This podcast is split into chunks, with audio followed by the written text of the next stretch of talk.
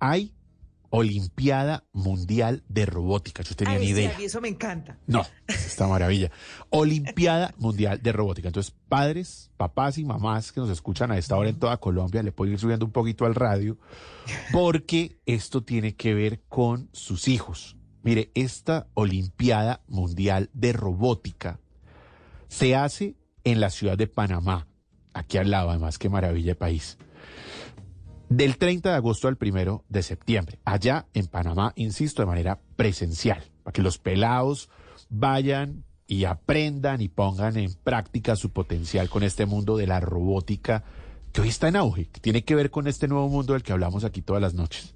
Pero se preguntarán ustedes, ¿y yo cómo hago para que mis hijos puedan ir a la Olimpiada Mundial de Robótica? Pues imagínense, Ana Milena, que hay una competencia en Colombia para seleccionar a quienes van a tener la oportunidad de ir a representar a nuestro país allá en Panamá. Pero eso se hace a través de colegios o se puede de manera independiente. Pues le cuento que están aquí con nosotros en esta mesa quienes organizan en Colombia esa competencia para seleccionar a esos jóvenes, a esos niños, niños, niñas y jóvenes que van a tener la oportunidad de irse a Panamá. El encuentro, para cerrarle este contexto, eh, va, está buscando hoy a niños, niñas y jóvenes de toda Colombia que quieran hacer parte de este evento y tiene las inscripciones abiertas hasta el 15 de agosto. Camilo Roncancio es el director del World Robot Olympiad en Colombia, que es el WRO, es como se llama este certamen y que precisamente anuncia la apertura de esta iniciativa tan interesante. Camilo, bienvenido a Blue 4.0, buenas noches. Hola Juan Manuel, un gusto saludarte. Ana Milena, un gusto saludarte. Dos precisiones muy corticas, Juan. Sí, claro. Eh, 30 de agosto, 31 de agosto y 1 de septiembre es la final en Colombia. ah, es la de Colombia. Es la de Colombia. La de Panamá El 15. es en noviembre. Y, Ah. y para, Ana, y para Ana. Milena también darle una respuesta y es, pueden concursar. Colegios, claro, pueden acá, hay academias de robótica. En este momento, Sí. Ana Milena, tenemos 11 departamentos de Colombia que están concursando ya. Eh, este es el tercer evento que, que, que se organiza en Colombia. Ok. Eh, afortunadamente hemos tenido ya una, una participación de muchos, de muchos departamentos. Ahí está La Guajira, está el Cesar. Hay, digamos, digamos que hay una convocatoria bien interesante. Eh, y, y pueden participar no solo los colegios, sino también algunas academias de robótica eh, vienen y, y participan acá con nosotros. Tiene usted razón, yo aquí estoy revisando y en efecto es 30, 31 y 1 de septiembre en Colombia. Eso, De acuerdo. eso, Juan Manuel, me parece una gran oportunidad. Yo tuve en algún momento la posibilidad de, mm, recuerde usted, es, esta, ese espacio que tiene Caracol de Titanes, Noticias Caracol de Titanes, de conocer a una de esas escuelas de robótica en el Valle del Cauca. Está, está ubicada en Tuluá.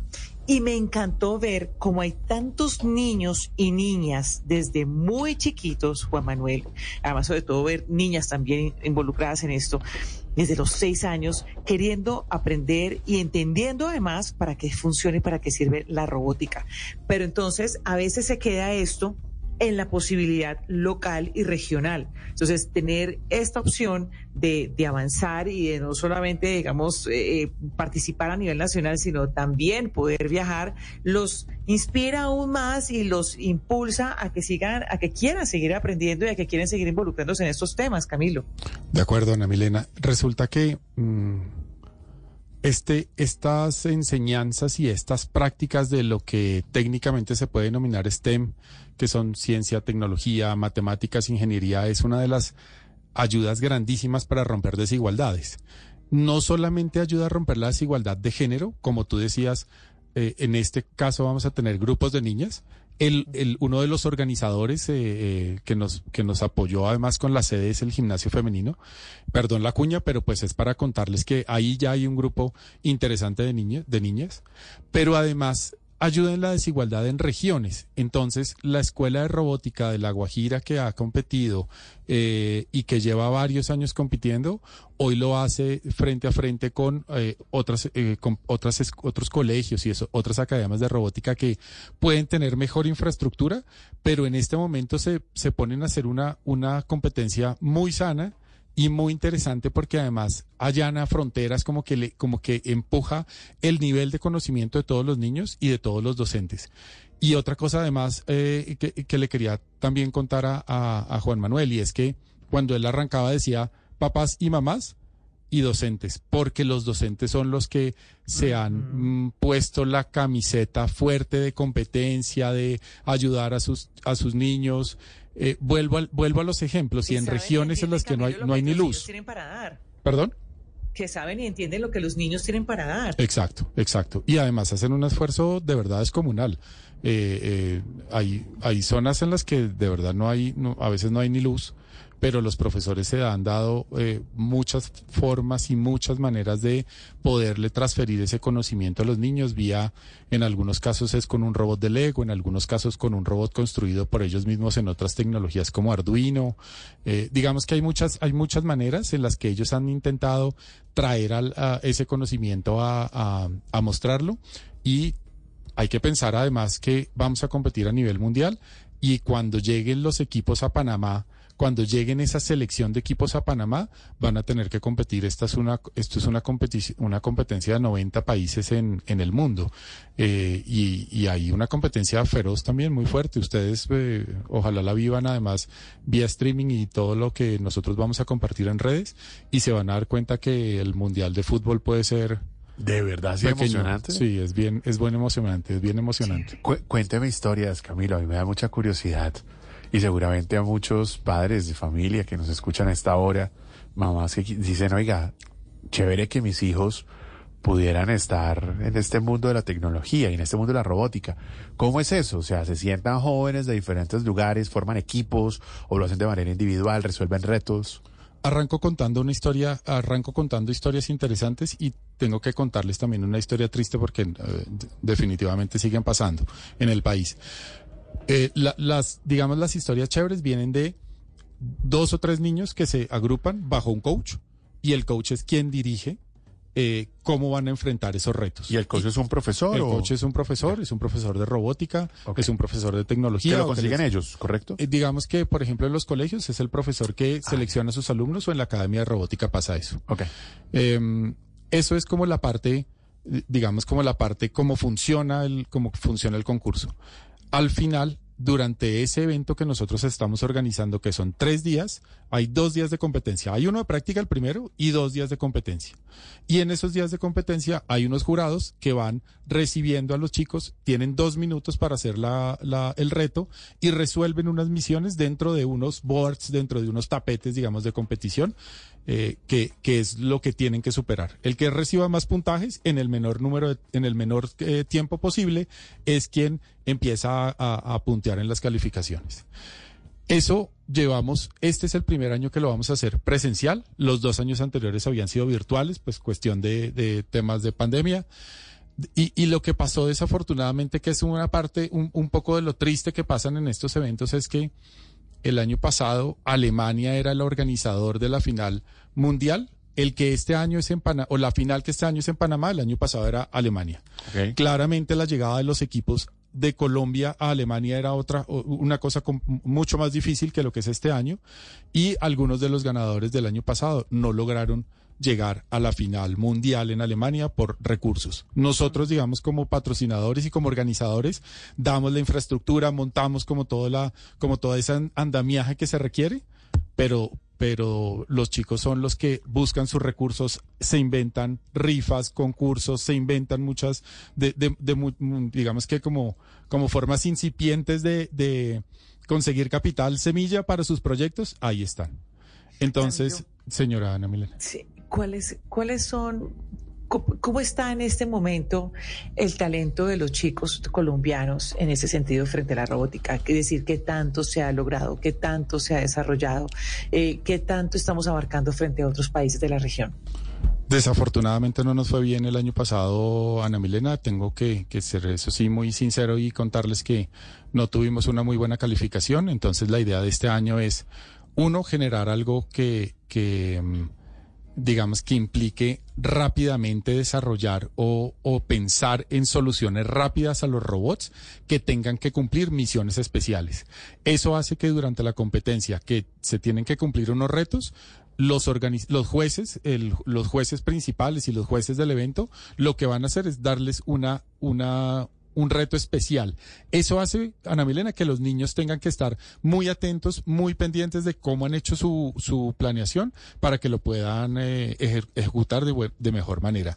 Y la idea además es que después de terminado este, esta final nacional, puedan tener unas mentorías y unas tutorías adicionales para que cuando lleguen a Panamá tengan un mejor nivel de competición con respecto a los demás. Exactamente. Claro, pero, pero digamos eso, eso, ese ya se elabora y eso es como ya eh, eh, los días antes de competencia. Pero a nivel general, de como país, cómo se está moviendo un área tan importante hoy en día como la robótica, digamos, en las instituciones educativas. Uno siente que estas academias de robótica que funcionan de manera eh, independiente, pues hacen esfuerzos, pero tampoco la tienen fácil, porque no tienen fácil conseguir recursos, porque además Muchos de los chicos, los papás no tienen recursos para pagar y no entienden. Una cosa es usted llevar a, su hijo a unas clases de fútbol, que sabe para qué es, y otra cosa muy distinta es que su hijo le diga quiero aprender robótica y que además usted tenga el dinero para, para, para, que su hijo pueda aprender o su hija pueda aprender sobre el tema. En, al, a propósito de eso, ¿cómo está Colombia hoy? De acuerdo, de acuerdo, Ana Milena. No es fácil. Em, hay esfuerzos que yo diría que son un poco aislados y a pesar de que ya tenemos en este año vamos a tener como unos 80 equipos aproximadamente concursando, siguen siendo esfuerzos, eh, digamos, sí, aislados, los llamaría yo, porque como política son algunos colegios privados, hay algunos participantes que ya tienen tradición de colegios que han venido año tras año participando pero si vas a la educación pública, Ana Milena, creo que ahí el, el, hueco es, eh, es inmenso. ¿Por qué? Pues porque nosotros, digamos que conocemos, nosotros como organizadores, que es, que es eh, la compañía con la que yo trabajo, que es Electroequipos, es una compañía que dota pero pero son soluciones que no son no son tan económicas. Y en el sector en, el sector distrital o en el sector público de la de, de las, eh, de la educación en todo el país pues les es difícil a veces lograr conseguir los recursos para ese tipo de infraestructura. La docencia, además, no es tan sencilla. El profesor de robótica es un profesor que tiene unas habilidades especiales que les ayuda a los niños de una forma especial y lo que se hace en muchos casos es que terminen grupos que son grupos pequeños de, de chicos que eh, digamos, prefieren este tipo de, este tipo de educación a, a, hacer otras actividades. Pero el camino que tenemos que caminar es, es muy, muy, muy largo hay muchísimo todavía por hacer y esperamos que, que estos ejercicios que, que, estamos haciendo ayuden a que tengamos primero más visibilidad, a que tengamos eh, ojos encima, a que tengamos también apoyos para, para poder seguir fomentando todo, esta, todo este tipo de educación, que como te decía al inicio, eh, yo creo que pone al, país en, un, en una senda muy interesante y es formemos a los niños en unas habilidades que con el tiempo las vamos a requerir no solo, o las van a requerir no solo ellos, sino que en general como país podemos eh, ir ampliando todas esas, esas brechas de educación y, eh, o, ir, perdón, eliminando esas brechas de educación e ir ampliando la frontera para que tengamos unos conocimientos más avanzados. En este momento hay papás, mamás que nos están escribiendo a través del WhatsApp. Yo estoy muy entretenido leyendo el WhatsApp eh, de Blue 4.0 interesados en que sus hijos participen de esta iniciativa. ¿Esto para quién está pensado y qué tienen que hacer? Está pensado para, como decías, niños de 8 a 19 años. Sí. Se dividen en tres categorías dependiendo de la edad. Y, al, y digamos que tenemos dos, dos grandes categorías. Uno que trabaja con Lego, robots basados en Lego. maravilloso. Y, otros y otros que son los robots basados en cualquier otro tipo de tecnología. Esos son los dos grupos grandes. ¿Cuál es la gran diferencia? Los que no tienen, los que no trabajan con Lego, tienen que tener casi que un proyecto de empresa desde muy pequeñito. O sea, a los, a los más pequeños, a los de 8 a, 12 años, ellos tienen unos requerimientos y presentan un plan. Ah. Pero los que tienen ya 19 años en esa categoría senior, ya tienen que entregar unos... Eh, digamos, unos, unos objetivos y tienen que alcanzar unos objetivos con su proyecto que fácilmente uno los puede poner en una senda de crecimiento cuando terminen su colegio. Entonces, para esos papás y esos docentes que nos están escuchando, entrar a la página a la página web que esperamos poderla compartir. Por favor, claro que eh, sí. Digamos que eh, por lo larga tal vez la compartimos un poquito en, en, ¿En texto o en...? La o en- ponemos también en Ah, nuestro vale, Twitter. Le decimos aquí De a nuestro compañero. Freddy que por favor nos ayude De a ponerla. Pero, gracias, Freddy. pero Eh, ¿cómo, para- cómo es rápidamente y la, y, la, y la ponemos en el Twitter también? Pueden entrar a través de wrcolombia.org ¿Ok? Y eh, están todos los requisitos, los requisitos para ingresar. Son grupos entre dos y tres personas, eh, dos y tres niños con un coach. ok. Y el 15 de agosto cierran las inscripciones y vienen a Bogotá eh, a hacer la final 30 de agosto, 31 de agosto y 1 de septiembre. O sea, esto es ya. Ya, 15 de ya, agosto. ya. Y el que gana en noviembre eh, tiene derecho a participar en Panamá a la final internacional. Maravilloso. O sea, que llegarían a resolver también un reto, ese equipo ganador, un reto en, en el Mundial. De acuerdo. ¿Recuerda usted, sabe quiénes ganaron? En, eh, ¿De qué No. países el año pasado? No, no, no, no, no. lo ¿Colombia ha ganado alguna vez este Mundial? No, señor. Bueno, y tenemos una oportunidad. Pero nos estamos preparando, Juan De acuerdo, Manuel. me parece- vamos, de acuerdo, me parece maravilloso. Yo sueño con tener muchos jóvenes científicos y muchos jóvenes interesados en Sí. este, en este nuevo mundo. Oiga, Camilo, ¿qué, ¿qué pueden hacer los papás y cómo repensar un poco la educación para sembrar la semilla de la robótica, de la automatización, del mundo de lo digital en los niños, en los infantes? No, no tengo una fórmula tan clara, Juan Manuel. Le, diría, mm, de pronto el manual no, no, no está tan construido para el país, pero lo que sí siento es que a medida que hemos venido avanzando, miren que eh, yo llevo ya varios años trabajando en tecnología y una de las primeras eh, compañías con las que yo trabajaba era computadores para, o pues eh, era un, era un proveedor de computadores para educar el programa del gobierno que usted Sí, sí. ahorita mencionó un poco lo, lo el tema de la desfinanciación del programa. Sí. Eh, y en ese momento, cuando uno llegaba con un computador montado encima de un burro a una escuela, eso era una Un vaina, claro. Y eran cinco o seis niños ahí metidos, a veces de verdad no había ni luz, no había internet claramente, esto estoy hablando de hace unos 12 años. Entonces, cuando uno empieza a llegar, cuando uno llega hoy con un pato, que es un, un, un pato que se arma en Lego, que es una, un ejercicio mental, que es uno de los primeros ejercicios de entrenamiento en, en, en este tipo de habilidades. Uno le dice al niño que con seis figuras arme una, arme un pato, y todos los niños en la mesa van a armar uno, una figura completamente distinta.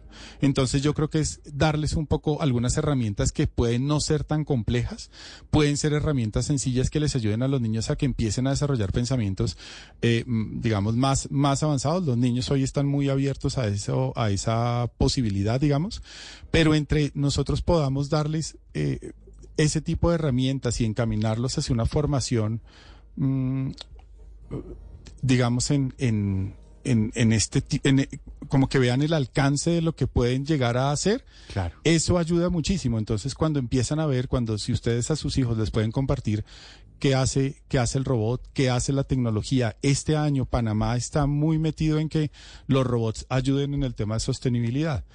El, es precisamente Panamá como base de, de, de esa interconexión o como base de ese concepto de interconexión entre los dos mares, el que ha venido trabajando mucho en ese concepto de poderle dar herramientas tecnológicas a la sostenibilidad e incluso a la tecnología. Como lo decía ahorita Germán de Oracle, decía si se daña el cable que, ah, ok, entonces puede que haya un robot y uno de los, de los retos que tienen que resolver los niños en una de estas misiones es precisamente arreglar un cable submarino.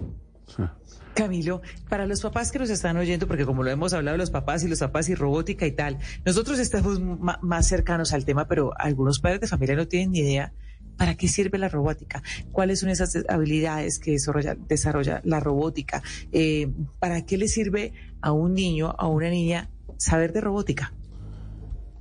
Mira que esos retos, por ejemplo, que están resolviendo, que, que técnicamente los niños van a resolver durante las misiones, que es tomar un, tomar un cable submarino y hacerle una reparación en unas profundidades, digamos, en, un, en, una, en unas aguas muy profundas, se hace vía robótica, se hace a través de robots que ya tienen esa capacidad de hacerlo. Entonces lo que estamos mostrándoles aquí es que esa capacidad, o, o lo que, o lo que se quiere con la, con la Olimpiada, es que ellos dentro de todo su entorno dentro de ese entorno submarino, dentro de esa capacidad que puedan tener los niños de cargar y descargar un, un contenedor, por ejemplo, en un buque, lo, lo, lo, representen a través de sus robots, que los robots sean quienes lo operan y así los niños van a empezar a entender muy fácilmente qué es lo que está haciendo la robótica. Entonces hay un reto, por ejemplo, Ana Milena, que es carga, carga un robot y sácalo hacia la zona eh, de mar abierto.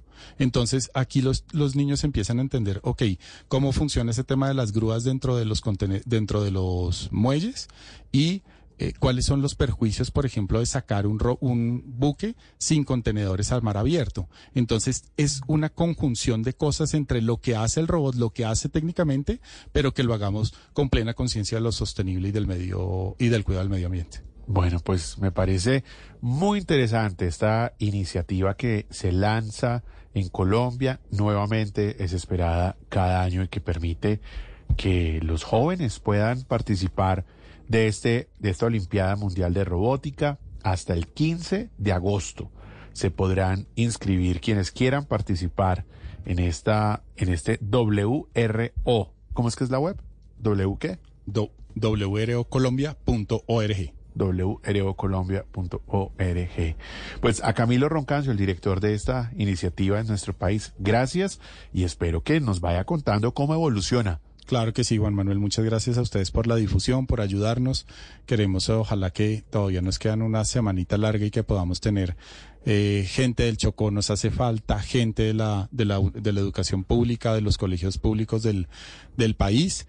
Ojalá pudiéramos tener esos representantes que son muy, muy importantes para de verdad hablar de, de de diversidad, de, de quitarse temas de, de, desigualdad en la, en la educación. Y pues en un espacio como este para nosotros es ideal. Y muchas gracias a, a, a ti, Ana Milena, también, a Juan Manuel, por la invitación, a Fernando.